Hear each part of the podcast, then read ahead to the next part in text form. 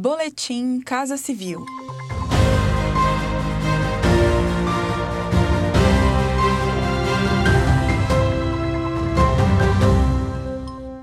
Acompanhe as principais ações do governo federal nesta terça-feira, 15 de dezembro. Brasil apresentou aumento constante da economia em análises mensais que traçam a perspectiva de crescimento das principais economias do mundo no enfrentamento da Covid-19. É o que aponta relatório da Organização para a Cooperação e Desenvolvimento Econômico, a OCDE, Organização de Países Desenvolvidos. A previsão é de alta de 2,6% no PIB no ano que vem. O destaque do Brasil entre as economias emergentes, segundo os especialistas, se deve à agilidade do governo federal na execução de medidas emergenciais diante da pandemia, como explica o gerente executivo da CNI, Renato Fonseca. O governo conseguiu construir uma rede de proteção para as famílias e para as empresas.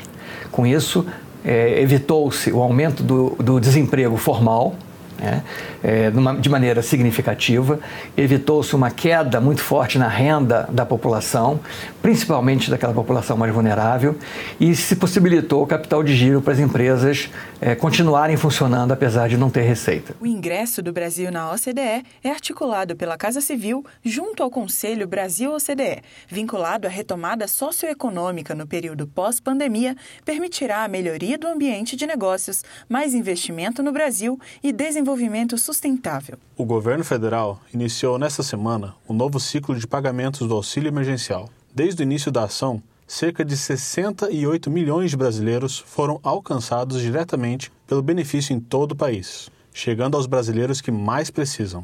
O auxílio emergencial é o maior programa assistencial da história do Brasil e é, ainda, referência internacional durante a pandemia, com reconhecimento do Banco Mundial como um dos melhores e mais efetivos programas de transferência de renda à população. Ao todo, já foram pagos 275 bilhões de reais a brasileiros em situação de vulnerabilidade. Acompanhe estas e outras ações do governo federal por meio dos canais de comunicação da Casa Civil da Presidência da República. Acesse casacivil.gov.br e siga também os perfis no Spotify, YouTube e Twitter.